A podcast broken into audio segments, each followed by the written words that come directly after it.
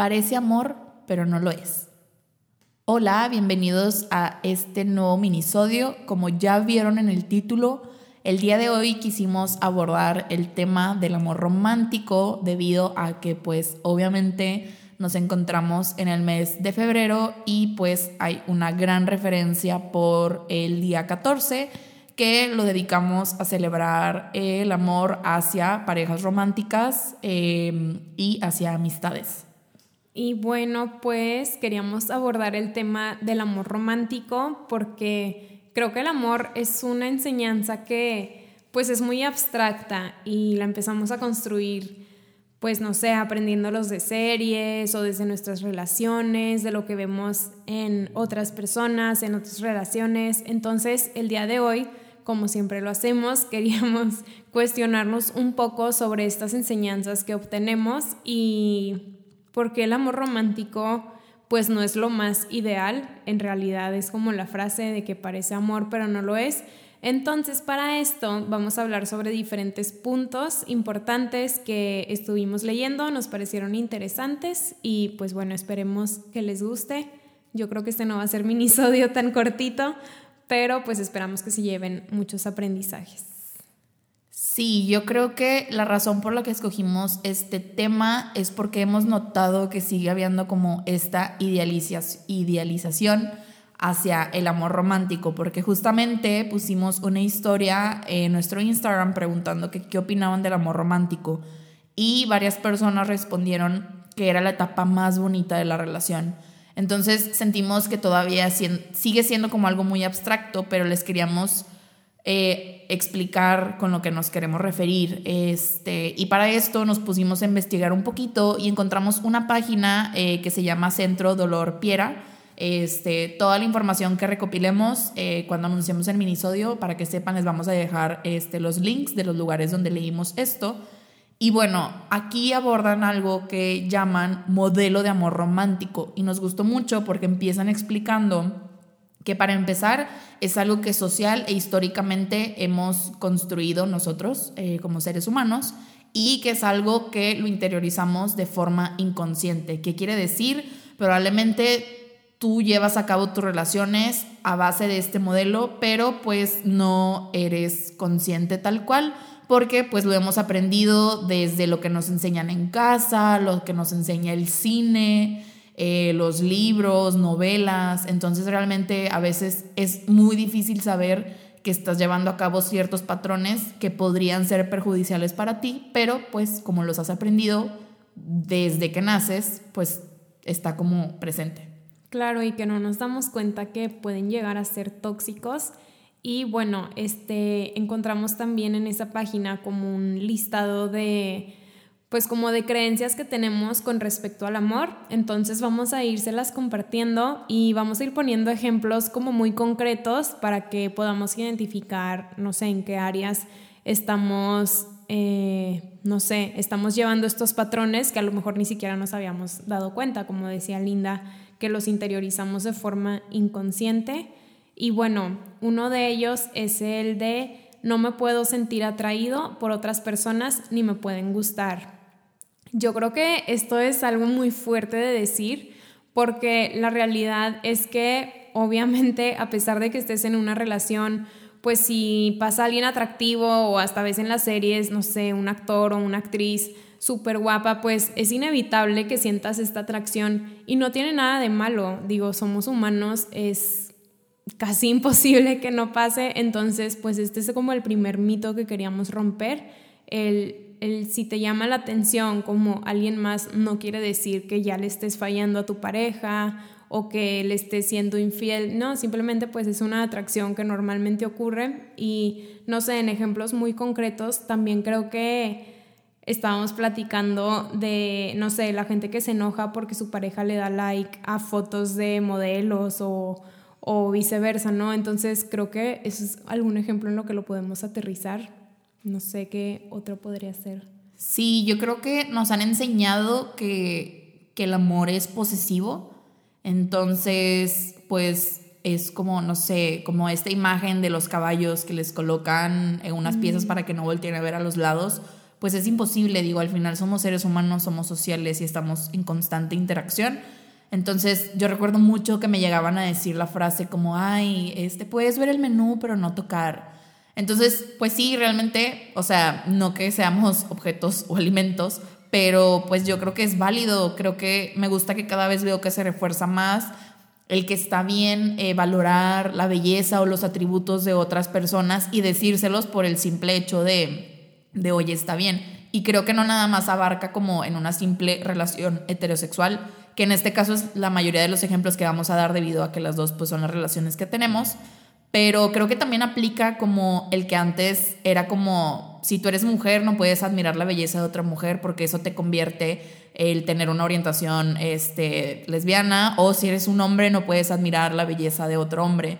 Entonces sí, creo que pues deberíamos romper con esta idea por el simple hecho de, o sea, no sé, es, no sé, para mí simplemente parece como incorrecto. Sí, creo que, ay, eso está muy fuerte como hablando de las relaciones, también con la relación que tienes contigo mismo, porque muchas veces, no sé, te sientes amenazado o en caso de las mujeres te sientes amenazada por la belleza de otras mujeres y eso hace que tú pienses que eres débil o que vales menos. Entonces, me gustó esto que decías porque pues claro, o sea, se vale que, que, tú reconozcas la belleza de alguien más y que estés consciente de que tu pareja también pueda hacer lo mismo y no tiene nada de malo, creo que al final es como todos estamos en este caminito de la vida y todos tenemos inseguridades, entonces qué mejor que tú ayudarle a otra persona a sentirse segura y cuando haces eso te das cuenta de que estás reforzando también la seguridad en ti mismo o la confianza en ti mismo. Sí, también otro punto que habla referente al amor es que tenemos esta creencia de que si no sentimos celos este, hacia nuestra pareja o algo que esté realizando nuestra pareja, significa que no hay un amor verdadero. Y la verdad creo que es algo con lo que hemos crecido y es algo que siempre se nos ha inculcado como la típica pregunta de que, ay, ¿y es celoso o es celosa? ¿Cómo es? Y siento que también va muy ligado con esta parte de reforzar de que la persona este, te ama tanto que llega a un nivel de posesión en el que pues no puedes interactuar con otras personas. Entonces está como esa atadura de que pues eres solamente mío o mía. Entonces no tienes derecho como, no sé, creo que los celos llegan hasta prohibir amistades, inclusive relaciones con familiares. O lugares. Ajá, o lugares, o inclusive uso de redes sociales. Creo que en el momento en que se empiezan a prohibir cosas o relaciones, es el momento en el que a lo mejor algo anda ahí mal. Obviamente siempre respetando como el límite y de qué manera se están haciendo las relaciones. Creo que en una relación monógama es como establecer límites creo que es como lo esencial. Y de hecho también yo creo que hablando en tema de poliamor, también algo muy importante para que las relaciones funcionen de esa manera es igual, establecer los límites y que tú te conozcas para saber hasta dónde planeas llegar en ese tipo de relaciones. Sí, creo que, digo, ahorita lo estamos hablando muy general, obviamente cada quien pues va a trabajar en, sus relaciones de forma individual, pero sí, esta parte de, de que, ay, es que si te cela quiere decir que te ama o, ay, si se pelea por ti, pues no, estas son creencias que realmente se nos han enseñado y que son muy tóxicas porque es esta parte, pues yo no soy una posesión, o sea, no me tienes que celar para sentirme yo que, que ay, soy, soy valiosa y que soy importante al contrario, yo creo que, digo, personalmente mi definición del amor va muy de la mano con la libertad y con el crecimiento, como que el impulsar a la otra persona a crecer. Entonces, yo creo que los celos son como una forma de atar esa libertad y, y pues sí, está, está padre cuestionarte, conocer tus límites, eh, conocer si, si hay un tema que te genere celos el por qué te genera celos, tú trabajarlo de forma individual, platicarlo con tu pareja y juntos llegar como a un mutuo acuerdo, porque obviamente a pesar de que nosotras les digamos que los celos no son como un, como, como un signo de amor, pues no quiere decir que no se sientan. No, yo creo que todo el mundo podemos llegar a sentirnos celosos, no tiene nada de malo, sin embargo, la reacción o las acciones que tomemos con respecto a, ello, pues sí va a determinar... Eh, pues sí, esta paz mental o, estos signos de amor. Sí, creo que eso es un punto importante, el hecho de que los celos no sean como un buen indicio de que las cosas van excelentes, pues también no quiere decir que no estén las emociones. Yo creo que, como decía Pau, debe de haber una libertad de una comunicación de decir, oye, estoy sintiendo esto, vamos a explorar por qué está sucediendo. Creo que, creo que eso es algo fundamental. Y bueno, también otra cosa que nos gustó mucho que mencionaba esta página es que también existe esta idea de que nuestra pareja debe poder interpretar absolutamente todo de nosotros. Si la persona me ama, sabrá lo que realmente me pasa. Y creo que es muy común como cuando, no sé, tu novio o tu novia te responde como, pues, o sea, no, no leo la mente. Y creo que va de la mano con esto que mencionábamos de la libertad y la comunicación en donde no esperes que tu pareja sepa. Obviamente se vale cuando te conocen y ya saben que algo te sucede, pero pues tal cual, pues nadie lee la mente y yo creo que no nada más en las relaciones de pareja, sino en cualquier aspecto de nuestra vida, tenemos que comunicar lo que estamos sintiendo y las incomodidades que estamos este, atravesando en ese momento, porque si no se genera como esta bola de nieve en que se acumula y se acumula y se acumula y de repente terminas explotando con tu pareja y se juntan todas las cosas por las que te habías molestado cuando pues tal vez si hubieras empezado desde un inicio a, comunicarlas, pues las cosas serían diferentes. Claro, y aquí es muy importante decir que es imposible que tu, que tu pareja o, o, la otra parte de cualquier relación que estemos hablando sepa lo que te pasa porque a veces ni siquiera nosotros nos entendemos del todo. Entonces creo que es como muy ilógico creer que nuestra pareja siempre va a leer nuestra mente cuando pues ni siquiera nosotros podemos hacer esto. Y otra creencia errónea que se nos ha enseñado sobre el amor es el que el amor todo lo puede. Yo creo que esta es una enseñanza muy peligrosa y que, y que se nos ha enseñado como a lo largo de nuestra vida ¿Y por qué es tan peligrosa? Porque a lo mejor yo puedo empezar a confundir lo que significa el amor. Si el amor todo lo puede, ah, bueno, entonces el amor puede cambiar eh, esta violencia que ejerce hacia mí o el amor puede soportar y perdonar todo.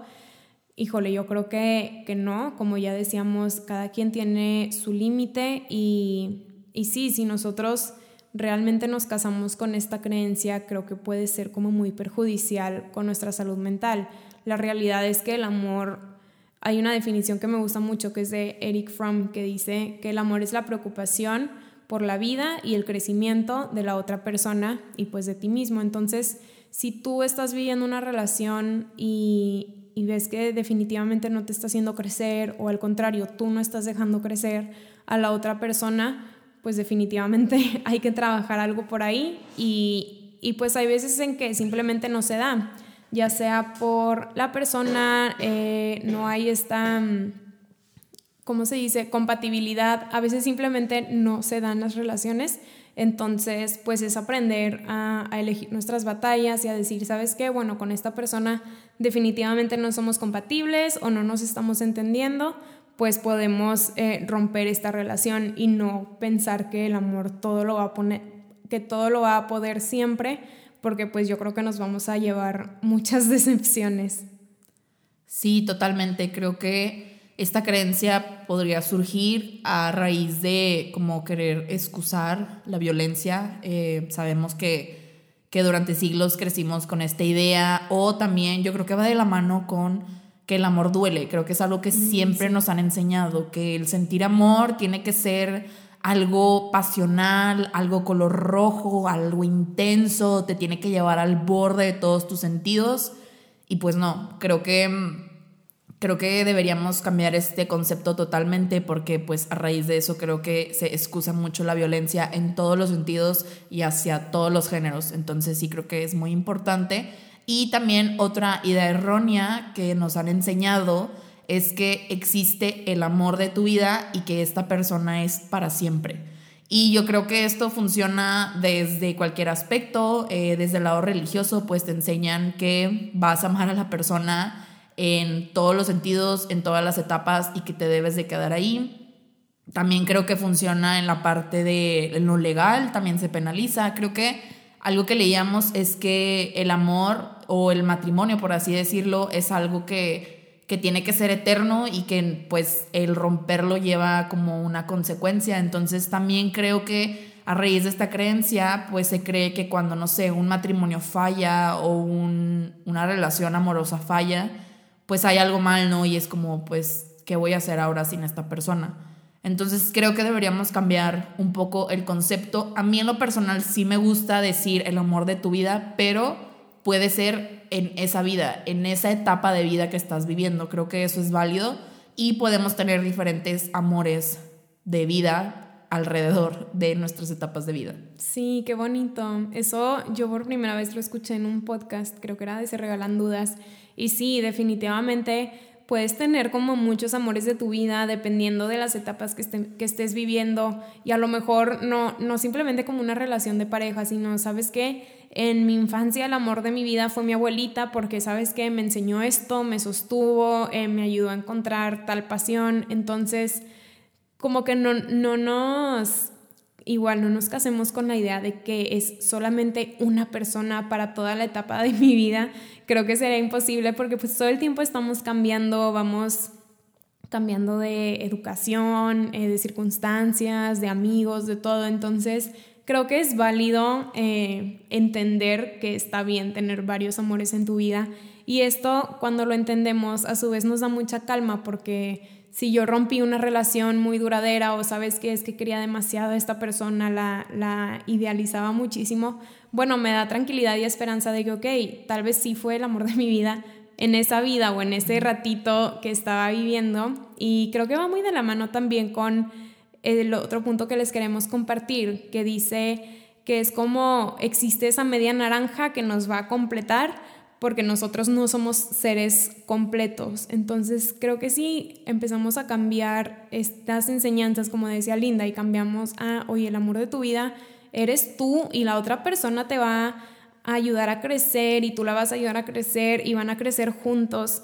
Es ahí en donde podemos darnos cuenta de que, cuentas, darnos cuenta de que ya estamos completos, simplemente por quién somos y por cómo somos, ya estamos completos y si buscamos como a esa otra naranja o a esa otra manzana o esa fruta que también ya está completa, te das cuenta que cuando se juntan pueden crear cosas mucho más grandes a que si yo estoy incompleta y busco llenar mi vacío con otra persona y esa persona igual, pues no es lo mismo. ¿Por qué? Porque ese amor quizás no va a ser como con la mejor calidad del amor que das cuando tú sabes que ya estás completo. Y oigan, wow, nos pusimos muy existenciales. Pero creo que el cuestionar estas creencias, digo, obviamente lo vamos a hacer poco a poco. Eh, es, es un proceso doloroso, por eso tiene que ser poquito a poquito, porque como lo tenemos tan eh, internalizado, como ya habíamos platicado, pues es normal que tengamos estas prácticas. Digo, no, no es como que nosotras seamos perfectas con nuestras parejas, simplemente es ir cambiando un poquito este diálogo. Por ejemplo, si yo me encuentro en un momento que en el que tengo bajita mi autoestima, bueno, ¿sabes qué? Voy a trabajar primero en mí de manera individual y a lo mejor sí me puedo apoyar en mi pareja, pero no, me, no le voy a pedir que me dé toda su energía porque va a ser un proceso muy desgastante para los dos.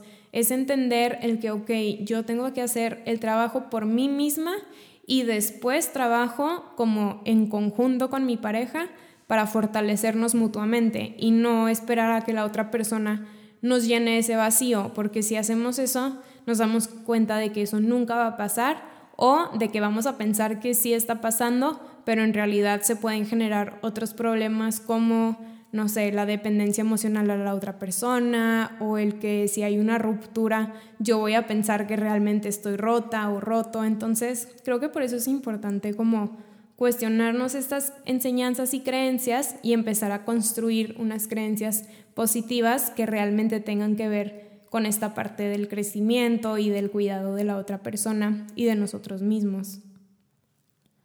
Sí, la verdad, creo que cada punto es muy importante de desaprenderlo para volverlo a aprender, que pues de eso se trata esta temporada. Y bueno, también queríamos abordar un tema que es llevar el amor romántico como a lo más extremo. Esto es a lo mejor un tema un poco más crudo, pero como mujeres nos sentimos responsables de hablar sobre esto. Entonces, investigando un poco sobre el amor romántico, nos topamos con un artículo titulado La violencia de género y el amor romántico, escrito por Coral Herrera Gómez para Picara Magazine, que es una revista digital que también les dejaremos este, en Instagram el acceso a este escrito.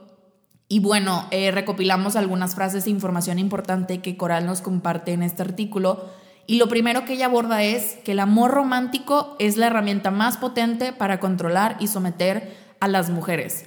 ¿Por qué? Porque ella explica que se nos enseña que por amor nos tenemos que sacrificar, tenemos que permitir que nos anulen y que perdamos nuestra libertad desde nuestras redes sociales y la parte afectiva, que es lo que hablábamos de las relaciones. También nos enseñan que por amor tenemos que abandonar nuestros sueños y metas porque nuestra pareja tiene que ser nuestra prioridad y que por amor competimos con otras mujeres y por esto nos enemistamos con ellas, porque las vemos como rivales y las vemos como amenazas a que nos roben nuestra propia pareja.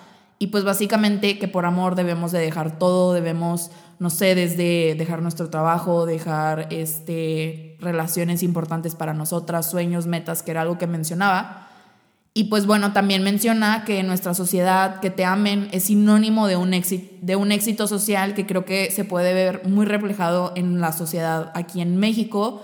Y creo que específicamente en Monterrey y San Pedro es algo que está muy muy presente porque aquí que un hombre te elija significa que tienes un valor y esto te vuelve especial. Y el hecho de poder ser madre este, te hace como este gran mérito que por mucho tiempo se inculcó que tenía que ser una de tus metas y pues hay mujeres que pues no es el sueño que ellas buscan. Claro, yo creo que es esta parte de que va muy relacionada con el machismo y sí, como decías, pues en México, en Latinoamérica y en general en todo el mundo son fenómenos que ocurren y pues también otro punto que tocaba esta lectura es que se las voy a leer tal cual. Dice, amamos desde el concepto de propiedad privada y desde la base de desigualdad entre hombres y mujeres. Entonces, esto es algo muy fuerte de leer porque es como lo que mencionábamos hace ratito, de el vernos como propiedad, el te celo porque eres mía o eres mío, esto aplica de, o sea, tanto como para hombres como para mujeres, pero en general creo que a nosotras como mujeres son enseñanzas que nos han inculcado desde que estamos pequeñas, entonces... ¿Qué tiene de peligroso esto? Que bueno, a lo mejor si yo como mujer pienso que no es mi meta más importante el tener hijos o el casarme o el, o el abandonar mi trabajo, voy a pensar que no soy suficiente o voy a pensar que soy un fracaso como esposa, como novia, como mm, pareja. Entonces, creo que si aprendemos a cuestionar, podemos construir pues relaciones muy feministas y muy positivas que realmente se orienten a este crecimiento del que platicábamos. Y pues ya hemos tocado el tema del feminismo en otros episodios. Yo sé que es una palabra que a mucha gente le da miedo y la relacionan con feminazis y todo esto, pero no, simplemente eh, el construir relaciones de pareja feministas va de la mano con esto de romper esta parte de amar desde partes desiguales, sino amar desde, ok, yo soy una persona completa, tú eres una persona completa, ambos tenemos sueños, metas, aspiraciones, cómo le vamos a hacer para que sean compatibles y hasta crear nuestras propias metas y sueños en conjuntos. Yo creo que esa es una meta como muy bonita para llegar a un amor sano, pero para llegar ahí pues es desconstruir lo que ya tenemos aprendido. Y pues otra cosa que menciona es que nuestra cultura idealiza el amor femenino y se nos enseñan que así es, como un amor incondicional, abnegado, entregado, sometido y subyugado y pues definitivamente a las mujeres se nos enseña cómo a esperar y amar un hombre, lo estoy leyendo textual, con la misma devoción que amamos a Dios o esperamos a Jesucristo. Entonces, ya si nos ponemos todavía más existenciales y empezamos a cuestionar desde dónde se nos enseñan todas estas creencias, pues nos damos cuenta que son desde cosas tan cotidianas y básicas como la religión. Entonces, pues imagínense, es como muy doloroso darnos cuenta y empezar a desprendernos de esto, pero ¿qué vamos a ganar? Vamos a ganar el construir como un amor sano.